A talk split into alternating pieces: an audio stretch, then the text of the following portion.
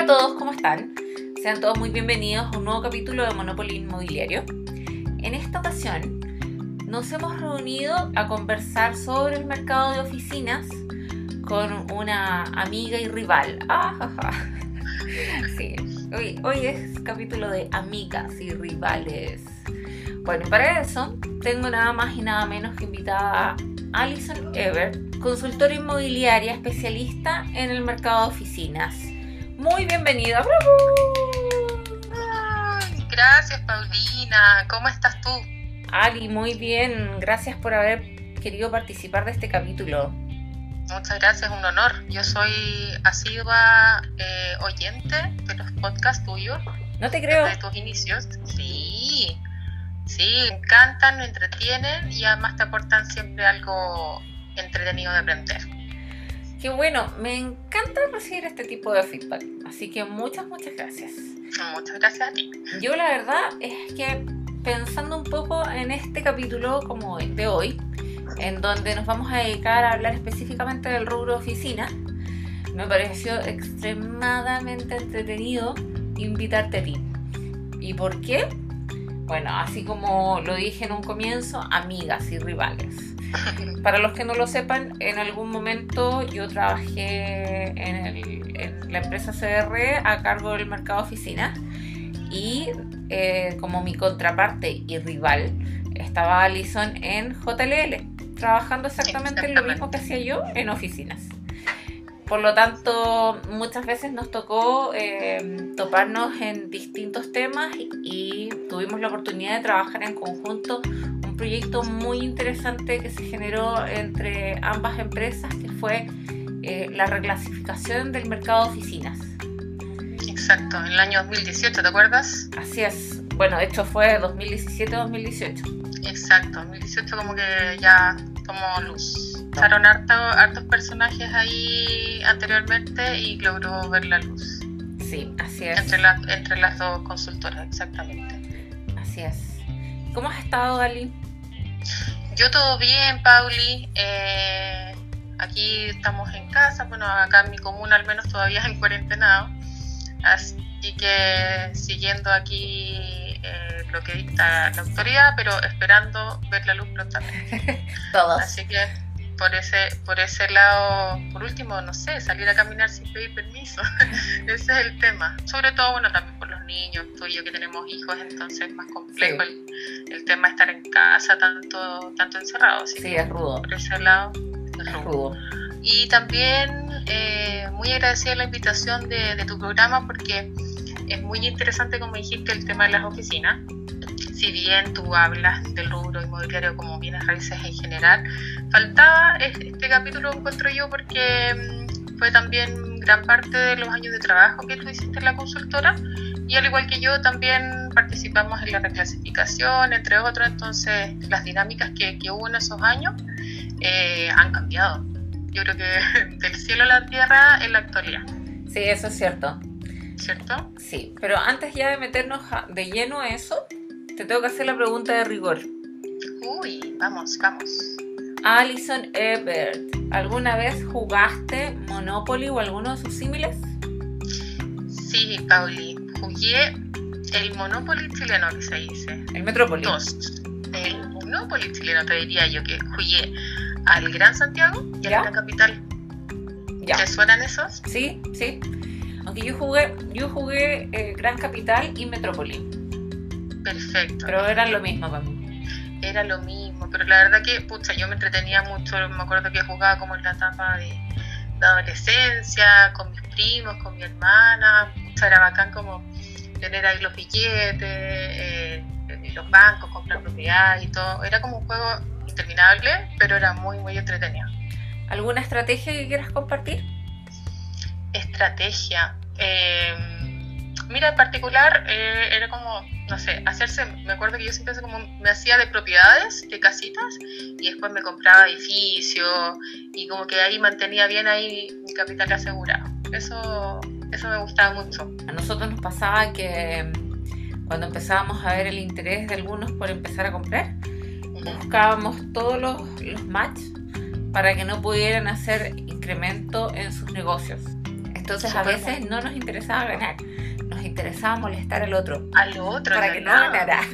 Sí, sí, una estrategia, claro, de, de rivales. Sí, sí, el lado oscuro que a veces sale. Pero qué entretenido, ¿no? Muy, muy buenos recuerdos. ¿Te imaginas cómo habría sido un Monopoly de oficinas?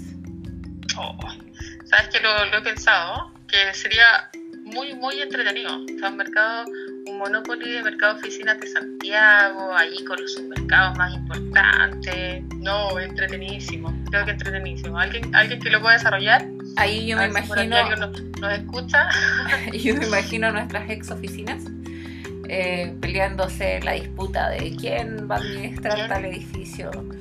Exacto, porque bueno, tú estuviste en el edificio Parque Titanium, uno de los íconos también en, en ese tiempo, de los más altos, y después quiso hacer de sombra el Costanera Center, claro. donde están ahí ubicadas las oficinas de, de la consultora. Y, y que JL no, administra. O sea, ¿Ah? Y que JLL administra. Y que JLL administra. Así que, no, interesantísimo ahí eh, los dos iconos del, del mercado.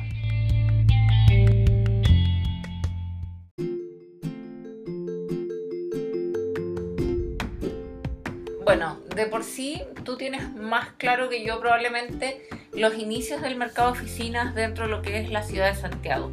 En general, eh, o sea, todo el mundo sabe que siempre el desarrollo de los polos de negocios partieron en el centro de la capital. Correcto. Eh, y, o sea, si nos vamos hacia más atrás, mucho más atrás, que cuando se empiezan a desarrollar las ciudades como tal, el centro siempre estaba, el centro de negocios estaba siempre cerca de donde estaba la plaza de armas. Y después Exacto. de eso empezaban a, a desarrollarse los polos comerciales y de ahí cuando empieza a crecer más eh, la ciudad, las oficinas también comienzan a tomar un mayor, mayor espacio de suelo dentro de estos sectores, principalmente por temas de valor de suelo. El punto es que llega un momento en que el centro de la ciudad ya no da bastos para seguir eh, acaparando todo esto, todo este mercado, y comienzan a trasladarse a otros sectores de la ciudad. Y ahí es en donde comienzan a aparecer nuevos polos como Sanhattan. Exacto. Que tengo por ahí un vago recuerdo de haber visto los primeros edificios de Sanhattan cerca del 2005, ¿habrá sido? Sí, 2004-2005, efectivamente. Y, y, una de las cosas que siempre me llamó mucho la atención, de hecho vi una vez un cartel, ¿Ya? un lienzo en un edificio que decía, elige tu oficina a tu altura. Era Qué buena publicidad. Sí, po. a tu altura. Era heavy, O sea, entonces... No te vengas a Santiago Centro, sino que migra un poquito más hacia el oriente y que No. con nosotros. Pero más allá de eso, considera que era un mega edificio, muy clase A, eh, y te dicen, elige la oficina a tu altura. Entonces, si vas a estar en el piso 2, no eres como el del piso 20. Exacto. ¿Cachai? Que heavy. Que esa segregación que se empieza a generar eh, ya con las clasificaciones de los edificios y más aún dentro de las alturas de un edificio. Claro, o sea, tanto en los edificios de oficinas como residencial también. No sé si ahí, corregime tú si me equivoco. Mientras más alto, más caro. Va a depender. Entonces, Es que ujú, depende mucho de los sectores, porque hay Claro. sectores en donde, eh, o sea, en la mayoría de las veces sí, es, es más caro mientras más alto, pero hay otros sectores en donde el, el piso más bajo también tiene mejor valor, dependiendo del grupo etario al que estés participando, al que Exacto. vaya a adquirir. claro. Y bueno, eh, dentro de estas mismas segregaciones que estamos conversando, eh, algo que es muy interesante de poder entender siempre en el mercado de oficinas es que eh, los edificios de oficina tienen clasificaciones. No todo el mundo lo sabe y te lo cuento porque me sorprendió una vez en una reunión esta situación. Pero el mercado de oficinas normalmente eh, se le conoce por el mercado clase A y clase B, pero también existe un mercado clase C. El mal mirado, bien mirado, no sé cómo se podría decir. Es el hermano pobre. el hermano pobre, la oveja negra, Claro, algo por ahí. pero a mí me pasó una vez Que hay pocos estudios sobre eso, sí, ese es el tema. Absolutamente. O es que Lo que pasa es que en verdad eh, considera cuántos estudios pueden interesar en ese tipo de mercado que al final viene siendo una oficina súper pequeña, que se rienda mucho más económica, en edificios que están obsoletos, con mantenciones más o menos. Claro, que no tienen una estabilidad de arrendatarios. Exacto, entonces, ¿cómo generar eh, inversión o cómo generar eh, algo productivo de un reporte de edificios clase C es difícil. No, no hay rentabilidad para eso. Claro, no es noticia, se podría decir, digamos, para, para el mundo inmobiliario. Es como si está viejito y que... sí, qué feo. Ayúdenlo. claro, pero así como anécdota, a mí me pasó una vez en una reunión, no voy a decir en dónde, estábamos conversando sobre el mercado de oficinas y y decíamos, bueno, y se generan estas distribuciones y hay edificios que son clase A, clase B y otros clase C. Y me dicen, no, es imposible que hayan edificios clase C. Así. Así de, tajante. Así de tajante. Y yo, ¿qué? No puede ser. Le dije, broma que me estás diciendo esto. y después otra persona le dice, bueno, sí, mira, te demuestro que aquí en tal país también tienen identificado edificios clase C. Eso como, ah, mira tú. Ah, mira tú, no lo sabía. Sí. Entonces, bueno, en general, el mercado de oficinas que normalmente se estudia dentro del rubro van a ser las clasificaciones A y B.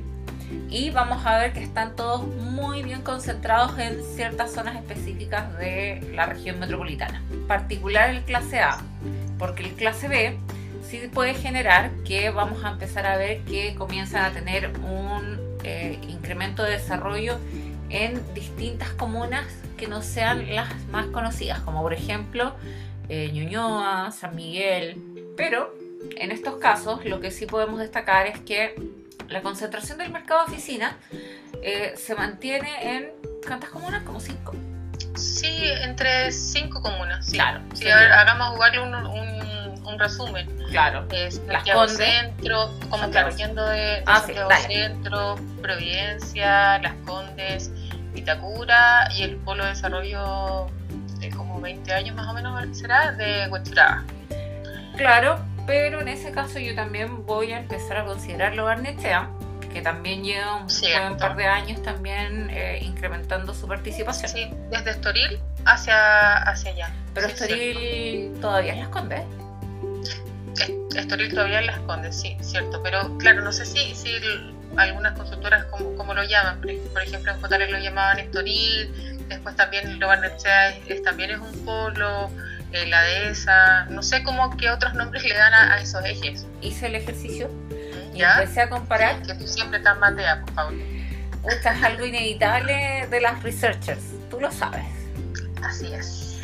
Eh, empecé a buscar cifras de Colliers, GPS Property, CRE y JLL entonces dentro de esto mismo también quise ver cuáles eran los submercados que estaban considerando. En estos casos, mira, en general, por ejemplo, Colliers, yo te diría que es el único que hace la diferencia de indicar Estoril la dehesa.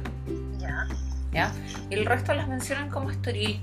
Pero por ejemplo, a mí algo que me llamó mucho la atención es que tanto para Colliers como GPS, ese submercado tiene clase A. Cuéntame, ¿qué pasó por ahí? No, no lo sé, porque yo miro eh, estos datos y digo, por favor, díganme qué edificio es, porque a mí no me calza. Está para averiguar, exactamente. Claro, entonces, de esto, eh, y es algo que nosotros lo tenemos súper claro, que es el tema de la reclasificación de oficinas. La reclasificación de oficinas, como para que la gente lo tenga claro, no es algo que se hizo al azar. Nos basamos básicamente en las definiciones que indica el BOMA, que es el BOMA, en español, la Asociación Internacional de Propietarios y Administradores de Edificios, y ellos, como tal, tienen una definición de lo que corresponde a un edificio clase A, un edificio clase B y al mismo tiempo los edificios clase C. Entonces, en base a, a esas mismas indicaciones internacionales, es muy bueno poder tener claridad de cómo poder aplicarlas en el mercado, en este caso en el mercado chileno, en donde suele suceder que cuando uno empieza a trabajar bases de mercado, es muy importante hacer limpiezas cada cierto tiempo. Entonces nos pasaba muchas veces que uno va a analizar un edificio y tú lo ves y dices, este edificio es clase A, pero ya está así como, muy, muy, muy, y, no le han hecho ninguna atención. Entonces es un clase A honorífico, pero, pero en verdad ya debiera ser un clase B. Entonces, ¿qué hicimos nosotros? Generamos puntaje en base a, a todas las características que indica el BOMA que le dan la clasificación a cada uno de los edificios. Y eso eh, creo que personalmente para mí fue súper valioso, porque siento que, que, al mismo tiempo me permitió a mí entender eh, cómo era el producto que se estaba ofreciendo. Eh, y, y que dentro de todo, no sé si a ti te pasó, pero que uno empieza a ver, por ejemplo, que el mismo clase B está subiendo su escala de, de, puntaje. Sí, y de capacidades dentro de los edificios, haciéndolos cada vez mejores. Entonces uno se decía, pero ya, ¿cómo vamos a clasificar este edificio? Eh, en donde en general me da la impresión, no sé si te quedaste con la misma idea, pero que en general uno de los ítems más importantes para una clasificación va a ser la ubicación y la accesibilidad. Sí, era como location, location, location. Era como lo que siempre se, se hablaba. Claro, entonces bajo ese mismo concepto, nosotros ahora nos sorprendemos de que ciertas empresas indiquen en Estoril edificios clase A, porque por ubicación no es la mejor ubicación eh, como centro de negocios. Entonces, eso eh, generaría inmediatamente que los edificios tengan un puntaje un poco más bajo. Exacto, porque ahí me acuerdo que hablábamos mucho, bueno, importaba mucho la ubicación, la conectividad, de que tuviera conectividad al metro, a vía estructurante, eh, y eso obviamente marcaba mucho eh, eh, el estatus de un edificio como clase A o como clase B. Si ya quedaba, no sé, a 10 cuadras de un metro, quizás ya no, no, y podía ser, no sé, un Costanera Center, no simplemente no, no podía encajar como clase A y ya teníamos que, clasificarlo de una manera distinta. Claro, es como lo que le pasó a un edificio con características de clase A, pero ubicado en Conchalí. Era como un, costanera center metido entre medio del cortijo. Claro. Tristemente. Claro. Y que no sé si hasta el día de hoy esto lo hicimos en 2017-2018 hasta el día de hoy y creo que tiene sus dos puntitos de vacancia por lo menos. Sí, o sea, yo creo que más. Más ahora, más ahora. Sí, me, refiero como de un 10% para arriba. Ah, ok, perfecto. O sea, de la vacancia no sana. De la vacancia no sana, no saludable del mercado. Exactamente, tú lo has Claro, entonces dentro de eso, cuando nosotros empezamos a identificar los sectores y las composiciones del mercado, vamos a ir viendo que las mejores ubicaciones van a estar siempre concentradas donde estén los pueblos de negocio. Por lo tanto, el mercado clase A lo vamos a ver muy bien concentrado, principalmente en la comuna de Las Condes, Correcto. en Santiago Centro y algo de Providencia. Algo de Providencia. El tema es que en Providencia podría tener Providencia podría tener más edificios clase A eh, siempre y cuando hubiera terreno para poder desarrollar ese tipo de proyectos y bueno, y el edificio cumpliera con todas las características que, que tienen como tal los edificios clase A. Correcto. De hecho, no sé si te acuerdas, hay un edificio cerca de Manuel Montt, no vamos a decir nombre, Em, que ese edificio es típico, uno empieza a ingresar eh, nuevas producciones al listado de los reportes y dice ya, y esto es clase A, clase B, clase A, clase B. Eh, y ese proyecto nosotros siempre eh, nos, nos preguntamos mucho cómo lo catalogamos. Pero hay otras clasificaciones dentro de lo que define el BOMA, que en este caso serían las subdivisiones de las oficinas tamaños de oficinas y, cuántas subdivisiones puedas tener por piso. ¿Cuántos roles? Claro. Claro. Entonces, en este caso, este edificio está muy bien ubicado en la avenida principal, con buena accesibilidad, eh, con cercanía a metro, eh, con alta tecnología. O sea, tú ves y dices, no, esto tiene de todo. El problema está aquí en los tamaños de las plantas y las subdivisiones. Entonces, ese tipo de cosas también generan que un edificio no necesariamente pueda ser clase A. Eh, y ahí, corrígeme tú si estoy mal, Ali, pero es súper, ahí uno empieza a cuestionarse cosas tan simples como Google llegaría a rentar una oficina a una planta que tiene, no sé, seis subdivisiones más. Exacto, exacto. Pero ¿llegaría o no llegaría? No, no llegaría simplemente. No busca eso. Entonces, ¿y cuál es el punto? Porque planteo Google porque los edificios clase A, eh, por excelencia, siempre van a tener a los mejores arrendatarios, como las empresas de mayor prestigio. Empresas internacionales, claro. Conglomerados, eh, cosas Compañías de seguro, claro. Claro, y que muchas veces eh, ellos como requisitos buscan exclusividad, privacidad, seguridad y que por lo tanto em, una planta de un piso tan subdividida no les para ellos no representa ninguna eficiencia. O sea, necesitan eficientar la planta para poder colocar con buen espacio, buena comodidad a todos sus empleados, tener áreas de, de sociabilización, comedor, cafetería lo que en un edificio así como el que estamos comentando, eh, por la subdivisión no se podría. Así es. Por lo tanto, el, poder catalogar un edificio como clase A no es al azar. Lo reitero. Y, es complejo esto porque a la larga nosotros como researchers eh, tratamos de pensar siempre de una manera muy objetiva y muy neutral cómo es el desarrollo de un mercado. Entonces eh, pasa mucho que si tú llegas a hablar con el desarrollador del proyecto y te dice, no, mi edificio es clase A. Y tú, em, no. mi edificio es clase A porque yo lo construí. Pero mira todas las cosas que tiene. Claro, mira todas las cosas que tiene. Me pasó hace poco, eh, durante el, el año pasado estuve haciendo un diplomado. Y estábamos haciendo un proyecto, entonces llamé a un desarrollador de oficina estuvimos conversando ahí un poco de la vida, todo. Y de repente me dice, todo esto en el mercado de Itacura. Y yo le digo, bueno, si al final el mercado de Itacura no tiene edificios clase A. o sea, heriste mucho, mucho Lego por ahí, Pauli. Sí, sí, ahí es donde yo me digo después, ay, Paulina, calla. Paulina, calla. claro, pero, pero llegó el mensaje demasiado tarde. Sí y demasiado honesto. Bueno, hay que ser, hay que ser así, como buena researcher, como dices tú. Claro, pero me dicen como, pero si mi edificio es clase A, yo, eh, bueno, mira, yo te invito a ver las reclasificaciones de oficina para que tú veas las características de los edificios. Eh, y te tengo que dejar, así que bueno, adiós. pero, pero claro, es súper difícil esa, esa conversación con un desarrollador.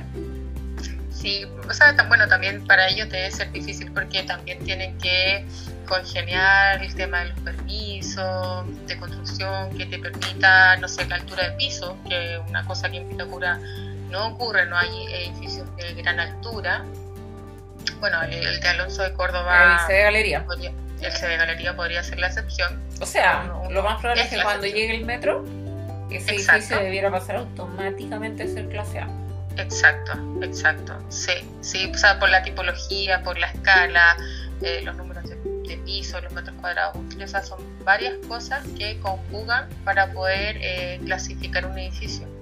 Eh, el grupo electrógeno, la, rapidez de los ascensores, la capacidad de los ascensores, que si tienen una montacarga, para después también habilitar las oficinas, la forma de la planta, la eficiencia de la planta, lo que ya habíamos hablado. La altura entre losas también hoy en día es muy importante. ¿cierto? piso mecánico. Eh, exacto, piso técnico, el tema de la, de la climatización también hoy en día yo creo que pues, los edificios obviamente que ya están eh, funcionando, eh, las administraciones han tenido que hacer una inversión importante en el tema de, traer algunos eh, purificadores, limpiadores de la climatización de los edificios, porque por el tema COVID también se existe mucho. impactante. Entonces, no sé, tener un chiller a tener un BRB marca la diferencia. Marca totalmente la diferencia. Y hay otro eh, ítem que no has mencionado, que también es muy importante, que es la certificación LEED. Sí, es cierto. Esa certificación LEED que también empezó a hacer, no, no, tengo en la, en la, mente el número de cuántos años atrás, eh, yo no, deben ser unos unos 10, 12 años, Sí, más o menos, como del 2007 que empezó el, el auge de la certificación LEED. Exacto. Que bueno, ahí hay eh, certificación Platinum, Gold, Silver, y, LEED nomás. Así que al menos alcanzar uno de, esas, de esos rangos para, para un proyecto de oficina eh, es eh, también muy bien mirado. Igual hay que reconocer que son pocos los proyectos con certificación LEED. Exacto, ¿no? Sí, la verdad es que son muy pocos y, y se concentran principalmente en el submercado de Las Condes, Vitacura. Bueno, hay Providencia como el, el, Costanera Center. Y principalmente edificios clase A, pero lo que no quiere decir que edificios clase B igual puedan tener la certificación LEED. Claro, yo creo que cada vez más van en aumento en realidad. Sí. Y, quizás ahora por las, por las constructoras, los desarrolladores, yo creo que están mirando eso dentro de todo su master plan, considerarlo sí o sí certificarse. Sí, eso es cierto. O sea, para que así tengan una mayor eh, rapidez en la comercialización y colocación de, de, su, de sus metros cuadrados, porque eso también importa mucho a la larga.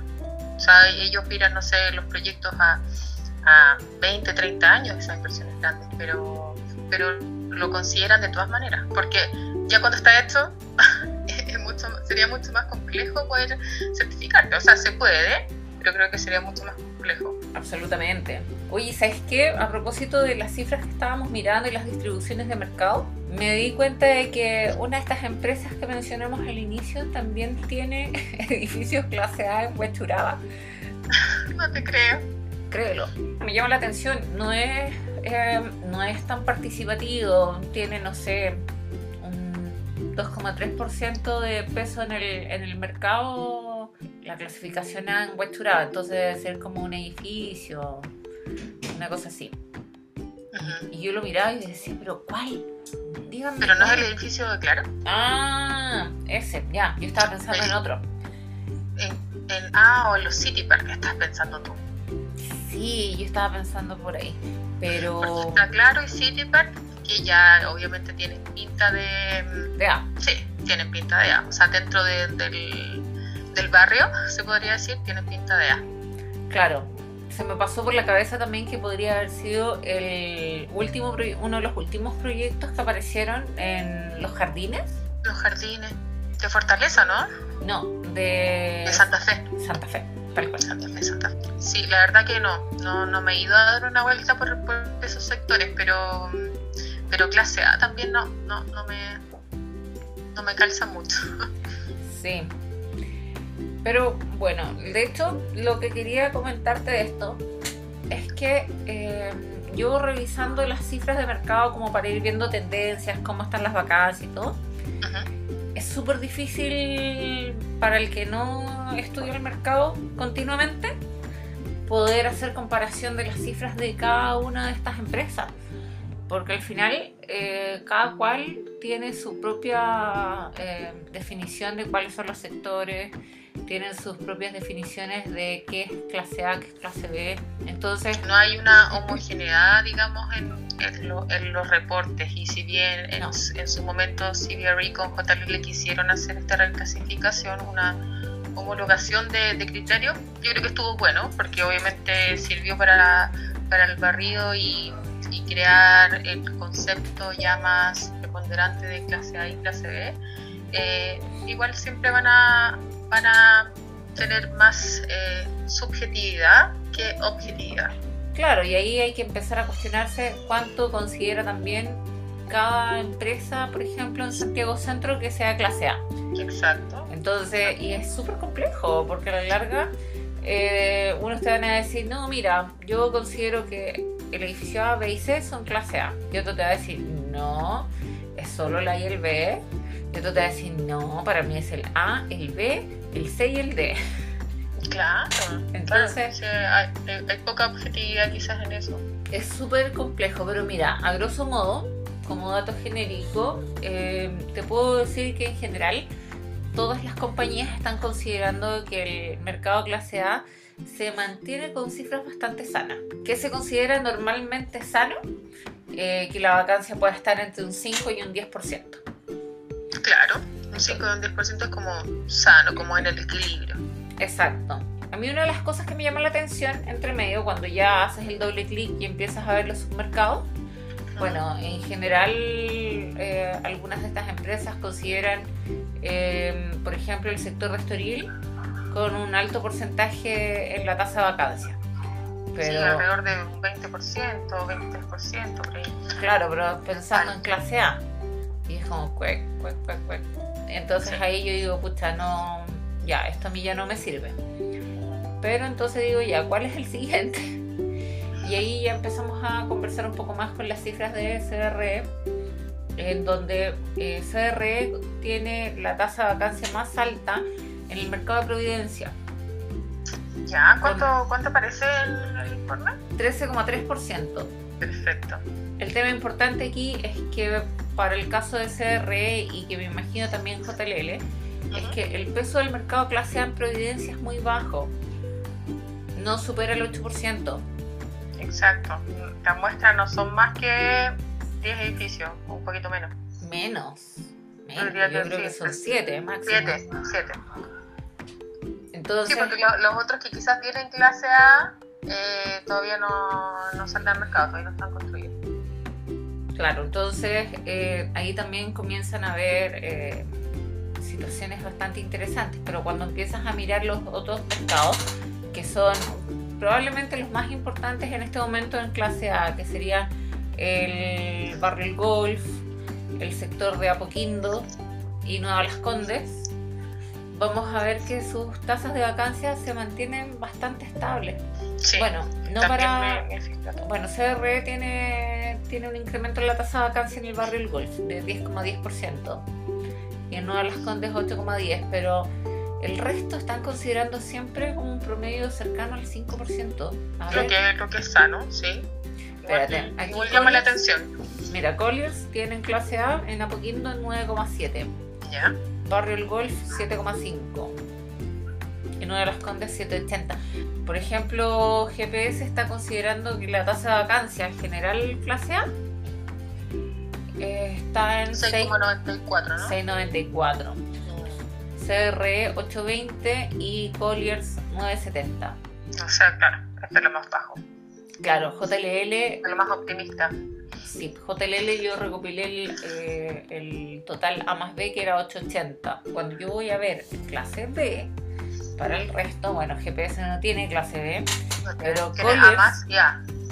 Claro, y eso también es un tema importante, porque aquí no es que exista un A más eh, y un A, después que va a existir un A más más. Claro, A, triple más.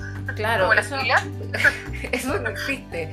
Las clasificaciones internacionales como la del BOMA especifican clase A y clase B. Exacto. Bueno, y, la y, también eso es transversal a, la clasificación también, bueno, del mercado de bodegas, que también hay en alguno de tus podcasts que os ha hablado. O sea, eso es transversal a todo, todo bien, a todo, todo activo en el fondo.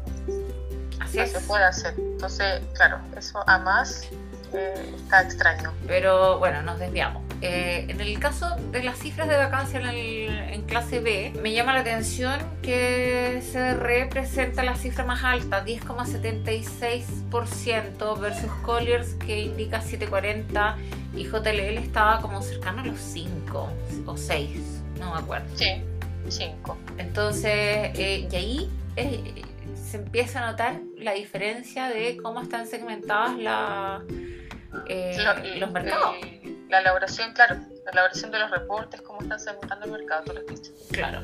De todas formas, algo que también me sigue llamando mucho la atención es que, por ejemplo, en estos casos, supongamos en Colliers, que tiene el, sector de Estoril la dehesa, eh, en clase B están considerando que tiene una tasa, una tasa de vacancia de 9,80 eh, versus que CRE eh, hacia Estoril tiene 15,90. Entonces ahí se nota la diferencia porque, claro, eh, Colliers subdividió la zona entre A y B eh, veo muy difícil que el segmento clase A pueda tener eh, una tasa de vacancia mucho más alta que el segmento clase B. No sé si te pasa a ti. Sí, porque te dice ser que, los activos mejor posicionados eh, tengan, estén ocupados. O sea, bueno, hoy en día la pandemia está, está bien por el tema de, algunos que sus resultados no han sido los mejores y han tenido que achicarse, Absolutamente.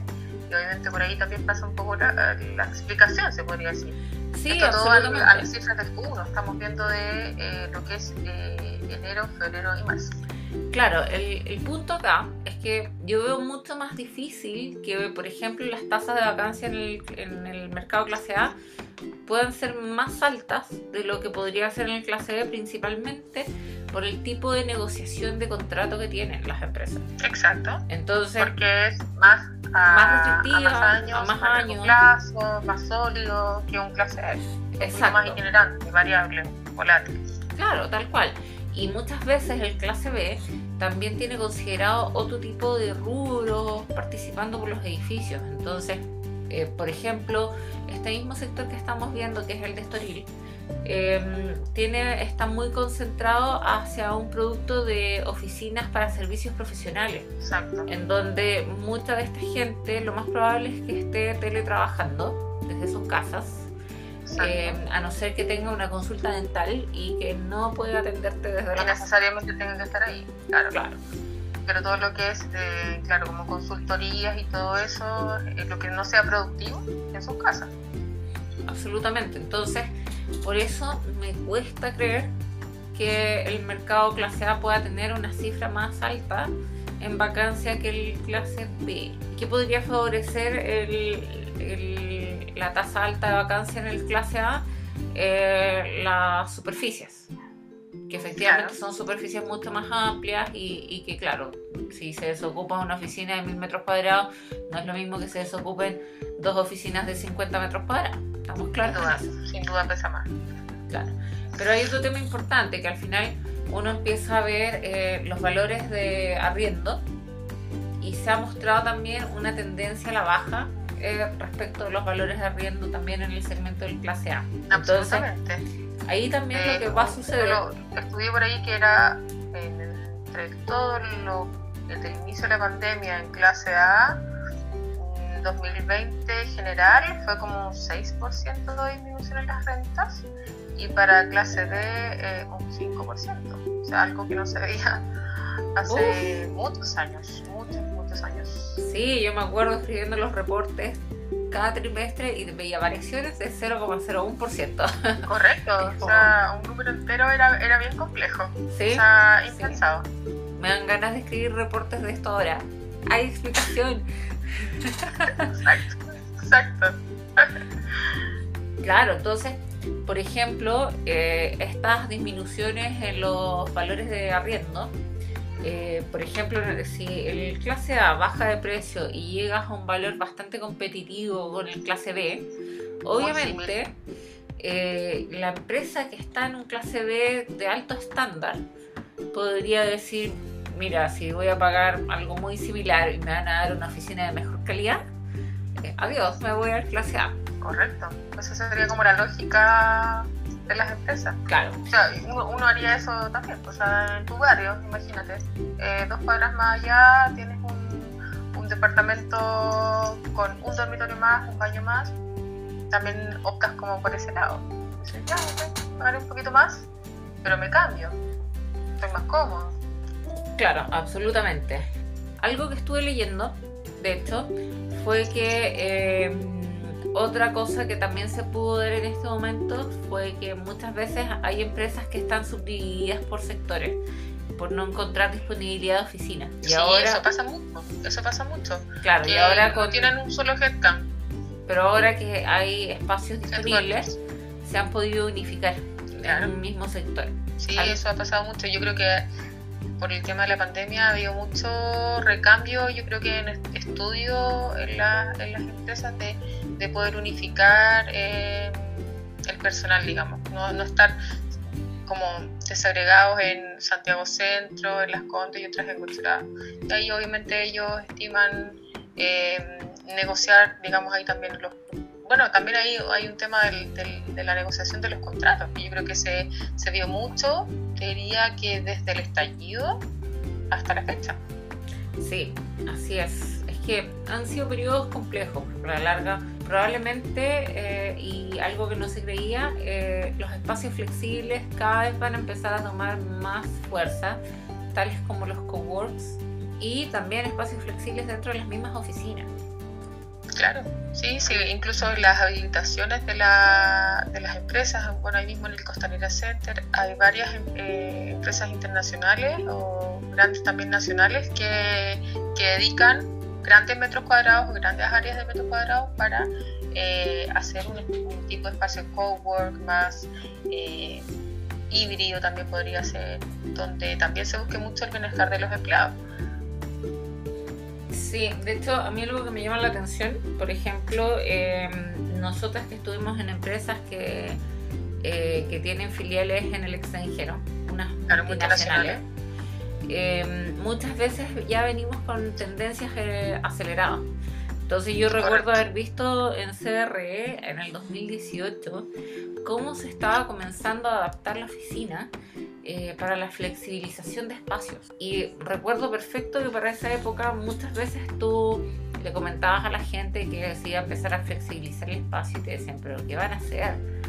Como, como que fuera un bicho raro. Claro, ¿qué van a hacer? ¿Van a poner una mesa ping-pong eh, al medio de la oficina? Eh, ¿Cómo van a perder espacio rentable por eso? Una cosa así. O, que era impensado. O bien, ¿cómo no vas a tener tu propio escritorio? ¿Qué? ¿Te vas a sentar en cualquier parte? Claro, los hot desk. Entonces llamaba mucho la atención ese tema. De hecho, muchas veces las cosas que también se hacían eran poder mostrarle al, eh, a los clientes cómo se empezaban a hacer modificaciones para que vieran los cambios que venían y las tendencias que se están generando. Entonces aparecían todos estos lockers para los trabajadores que tenían ya horarios flexibles y, y llamaba mucho la atención gente de verdad eh, lo encontraba todo muy interesante, tan novedoso. Novedoso, pintoresco, exacto. Sí, o sea, que, la oficina igual evolucionó de, espacios más cerrados eh, y la, no sé, la oficina del, gerente que era la más grande y todos los demás estaban en cubículos, hoy en día no. Hoy en día es espacio abierto, eh, donde también puedas relacionarte entre las áreas, saber en qué van, y así se genera una mejor forma de trabajar, porque están más integrados, más uno sabe lo que le pasa a la otra área, y etcétera. Entonces así va mucho mejor esa tendencia del bienestar también del empleado eh, y finalmente la productividad de, todos. Tal cual. Y de hecho, en base a esto mismo, eh, te quería comentar, estuve leyendo hace poco un, un reporte de CDR eh, que se hizo como manera general pensando en el futuro espacio de trabajo y hacen un top 10 de las predicciones para estos espacios en donde parten comentando por ejemplo que en la actualidad o bueno en este proceso que todavía estamos en transición eh, los espacios personales el tener tu propio espacio de escritorio único e intransferible probablemente ocupaban un 50% de todo lo que era la oficina. Ajá. Versus que los espacios compartidos, eh, más flexibles, eran un 25%. Todo lo que fueran áreas de soporte, tipo fotocopiadora, eh, etcétera, un 10%. Y las áreas de amenities, un 15%. ¿Y cuál es la tendencia? Que con el tiempo esto debiera ir flexibilizándose y llegar a un concepto de que todo lo que es tu espacio personal de un 50% debiera llegar a un 15%. Una reducción bastante importante. Importantísima. Eh, todo lo que era el espacio compartido pasar de un 25% a un 55%. Eh, las áreas de soporte se mantienen igual en un 10% y los amenities de un 15% pasaron 20%. Y es súper interesante ver esto porque a la larga tú empiezas a ver los espacios compartidos y ya no están pensados en eh, zonas en donde vas a poner un escritorio y te vas a poner a trabajar, sino que áreas comunitarias. Eh, vas generando entre los espacios, claro. Sí, tal cual. Considerando que además eh, las posibilidades de que la flexibilidad laboral eh, se mantengan en Se el mantenga. tiempo Sí. eh, es muy interesante. La gente se va a ir rotando y, y por lo mismo esto también se va a seguir viendo. Claro, yo también estuve leyendo por ahí que eh, un 70% de los empleados quieren mantener el trabajo en casa eh, y también eh, generarlo de manera híbrida, dejarlo entre trabajo remoto e ir a la oficina. Porque yo también creo que ir a la oficina es eh, se extraña, eh, Es igual justo es necesario. necesario, es justo y necesario, tal cual, para mirar las caras, para conversar. eh, Para despejarse. para despejarse, compartir experiencias. Yo creo que es súper necesario. Eso, yo he escuchado por ahí, no sé, en varios programas de radio que las, oficinas desaparecerán, serán como No, elefantes imposible. blancos. ¿Has escuchado? No, no, no lo he escuchado, pero es imposible que vaya a suceder. Imposible, sí, imposible. O sea, no, no, no, no pasará eso. La oficina siempre va a ser necesaria y siempre se, se tendrá que ir y será bien mirada. Se harán, seguirá haciendo lo que, lo que es. O sea, no hoy en día pandemia, pero cuando volvemos a la normalidad, sí. Pero hay, hay también un, de, de escuchar más las experiencias de los empleados, de buscar también el bienestar de ellos, de, de un poco más tener un equilibrio de la vida laboral y vida familiar. Sí, absolutamente Que- de acuerdo. ¿cierto? Que, que ahora teletrabajando se ha visto.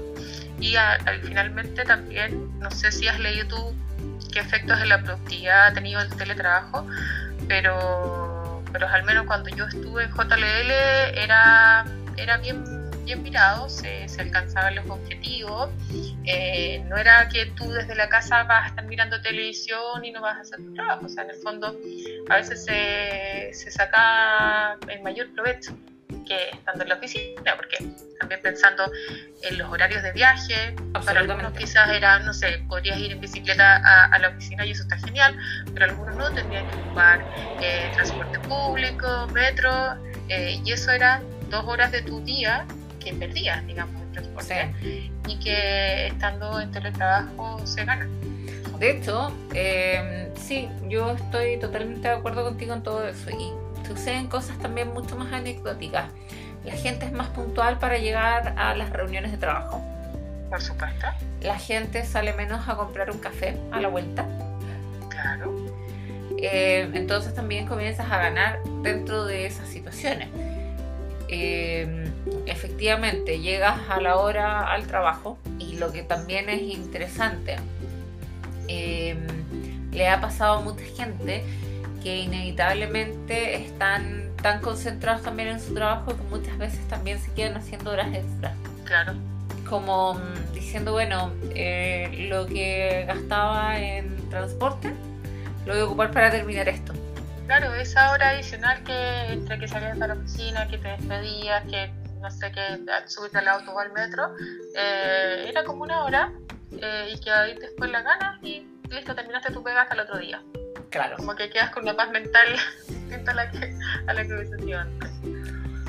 Claro, pero de todas formas yo veo, o sea, yo no veo real eh, que vayamos a volver a un 100% oficina. Comparto esa, esa apreciación, comparto totalmente. Yo creo que va a depender también mucho del rubro. Hay rubros que pueden darse la libertad de eh, tener mucho más flexibles sus horarios, pero siento también que la gente eh, ha disfrutado esta flexibilidad de poder también compartir un poco más con la familia, más allá del desgaste que a algunos también nos genera el tener que compartir los tiempos, pero, pero es algo que, o sea, yo siento que el tiempo que he compartido aquí no tiene precio, a pesar de todo. Exacto, exacto, sí, yo creo que, bueno, eh, también como reflexionando acerca de, cuando vino la pandemia y todo eso, también a uno, a le da para pensar, veníamos trabajando casi que piloto automático entre, entre todos los, viajes a la oficina y todo eso. Después cuando ya estuviste en la pandemia te das cuenta que está tu familia atrás, no sé, tu marido, tu hijo, entonces valoras mucho más eso, valoras mucho más el, el socializar con ellos y, y tener esos espacios que antes no se, no se tenían mucho, o si mirabas después del, del horario de trabajo, querías descansar, ver una serie, no sé. y hoy en día se comparte de una manera distinta y se aprecia mucho más el tema familiar. Sí, absolutamente de acuerdo. De todas formas, cuando empezamos a considerar que ya vamos a tener que regresar a la oficina y que muchos ya lo han comenzado a hacer, eh, hay que ver cuáles son las medidas que comienzan a tomarse. Entonces, bajo ese criterio, leí otro reporte, pero en esta ocasión de Colliers, en donde ellos mismos cuentan cómo fue el regreso de Colliers a sus oficinas en Latinoamérica. Perfecto. Fue súper interesante porque en el fondo tú vas a ir viendo cómo, eh, según la situación de contingencia por país, eh, se empiezan a desarrollar todas las eh, medidas necesarias para volver a trabajar. Algo que me llamó mucho la atención y destaco fue lo que hablan en las oficinas de Brasil. Ya en donde a la gente le dan la posibilidad de usar mascarillas de colores para asegurarse de que cada tres horas se las van a cambiar. Entonces llegan, no Buena técnica. Buenísima. Eh, llegan, no sé, ocupan la mascarilla roja, tres horas listo, ahora te toca la azul. Tres horas listo, ahora te toca la verde. Y te aseguras con eso que toda la gente se está cambiando la mascarilla. Claro, y ahí, ahí, trabajas con mayor confianza eh, y con menos miedo también por el tema del virus. Eh, y también, no sé si en el reporte que leíste habla, habla algo sobre la vacunación, que también está, claro. está muy en boga porque en el fondo eh, hasta las empresas también están tratando de incrementar o de incentivar la vacunación de sus empleados. Sí, mientras, es que mira, en general... Mientras más rápido se vacunen, más pronto puedan estar más, más tranquilos y eh, en la oficina, digamos. Claro, pero hay un tema importante. Eh, bueno, de partida, el reporte está hecho, eh, asumo que durante el primer trimestre de este año. Pero el tema importante es también entender cuáles son las políticas de vacunación que tiene cada país. Cierto. En donde, por ejemplo, en Colombia no hay nada. Brasil. Brasil, eh, no, nada. No la verdad. Exacto. Entonces, por ejemplo, Perú ya está avanzando más. Sabemos que Chile ha sido el número uno en vacunas. Eh, Pionero en Latinoamérica. Pero también hay otro tema importante, que Chile compró una cierta cantidad de vacunas. Entonces, ahora recién se está comenzando a vacunar al segmento de los 30 y algo. Correcto. esta semana fue, incluso. Esta semana, de hecho.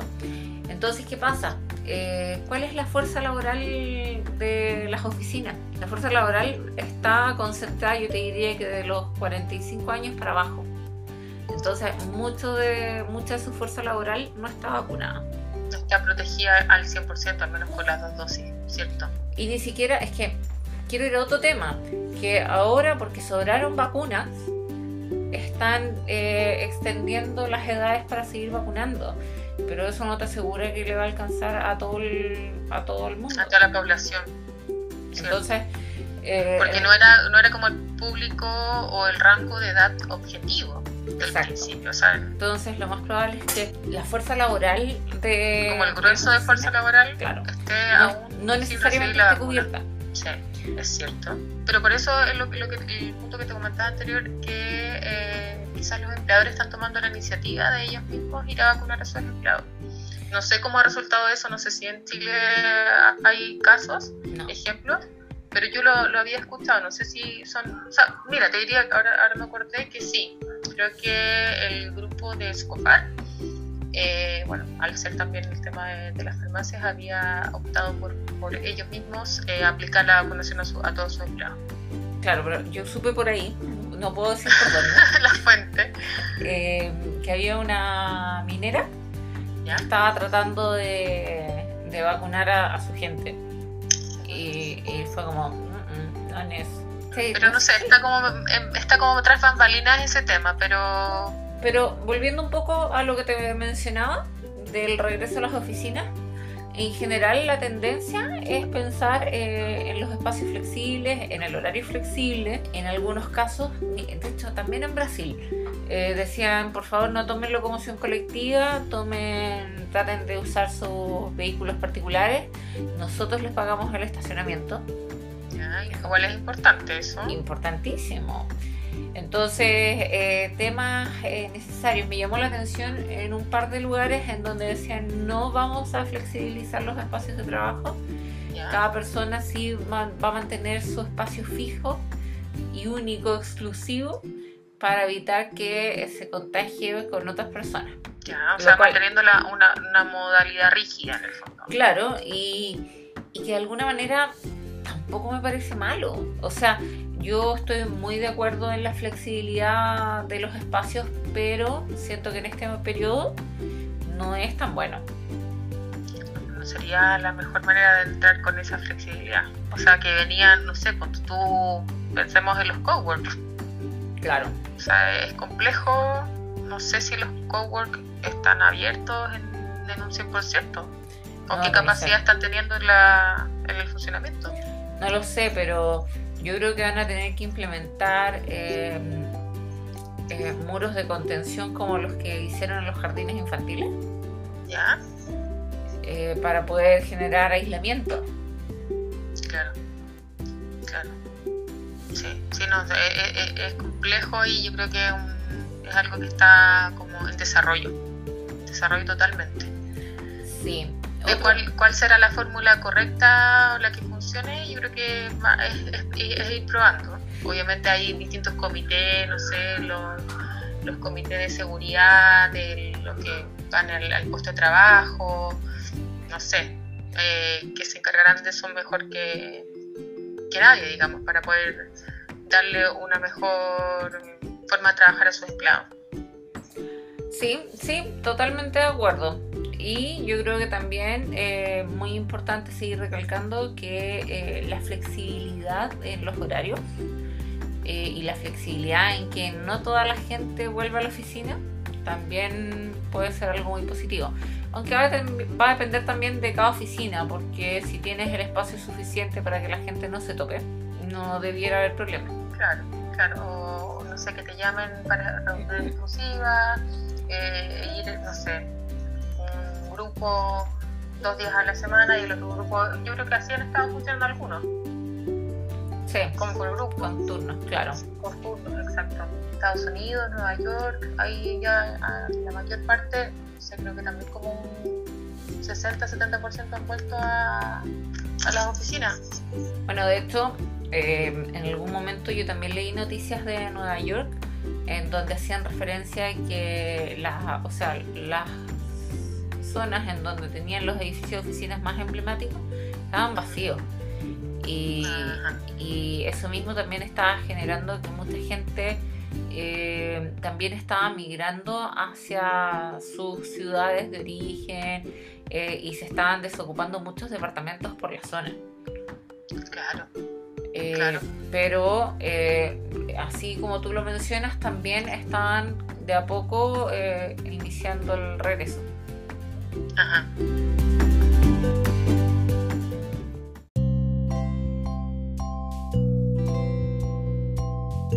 Bueno, y ya para ir cerrando de esta entretenidísima conversación que al final em, este tipo de productos eh, o bueno, este tipo de rubros en verdad siempre van a generar más conversación de la que quisiéramos. Eh, siento que de todas formas eh, nos quedan temas que podríamos haber seguido conversando, como eh, hacer doble clic de repente por cada comuna para entender cómo es el cómo es el trabajador de los sectores, entender el tipo de oficinas, los rubros, entender el comportamiento del mercado de oficinas por zona. Sería súper interesante poder hacer.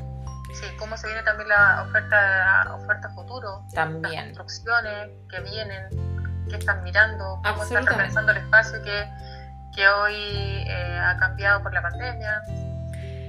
Pero bueno, para cerrar, yo te tengo que hacer la última pregunta del capítulo. Entonces tú tienes la opción de elegir entre tarjeta roja y tarjeta amarilla. Y yo te voy a hacer la pregunta. Perfecto, vamos con la tarjeta amarilla. Oh, ya. Esa risa me pone nerviosa, Paulina. Que a mí no me gustaría responder esto. Ah, entonces, bueno, vamos a ver si lo respondo. Ya. Si tuvieras que elegir el peor desacierto de oficinas, ¿cuál sería? Mira, No como- tienes que dar nombres ni nada. Ya, pero te voy a decir, eh, bueno, no es un submercado donde está ubicada, es- pero te diría que es eh, por el por el sector norte y que lo tocamos al principio del, del programa. Por ahí, porque no sé, en verdad no, no es el tipo, no, no calza y por ahí yo creo que, que andaría. Claro. Se ven muchas luces apagadas aún en ese edifi- en ese edificio. Sí, a pesar de, de las luces de discoteca que tenían hace un par de años atrás en la noche. Sí. ¿Te acuerdas? Sí. No, tipo Dubai, era una alpargata al lado de eso. Sí, pucha. Nada que Pero, hacer. pero sí, por ahí Se ganó el premio Limón. se ganó el premio Limón, tal cual. Bueno, muchas gracias Alison de nuevo por haber participado en este capítulo. Se me pasó el tiempo volando. A mí igual, a ti Paulina por la invitación, muchas gracias. Muy interesante, muy entretenido y además ver el tras bambalinas después de haber pasado por, por las consultoras quizás más importantes de, de Santiago. Haciéndole publicidad. Sí, no les queremos hacer publicidad de gratis, así que páguennos. No, exacto. Llámenos. Claro. No, Bueno, pero es interesante, interesante hacer todo este análisis y como dices tú, da para quizás eh, un- una segunda etapa más adelante a ver cómo, cómo sigue con el desarrollo de la pandemia. Así que muchas gracias, Paulina. de nuevo, gracias a ti. No, el capítulo no hubiera sido igual sin ti. Mm, Amigas y rivales, recuerden. Así es, amigas y rivales. Bueno, esto ha sido todo por hoy. Eh, muchas gracias a todos los oyentes que siempre están participando en los capítulos. Eh, si tienen alguna sugerencia de repente de algún tema que les gustaría escuchar, yo feliz de recibirlo. Eh, así que nuevamente muchas gracias, cuídense y nos estaremos escuchando nuevamente. Chao.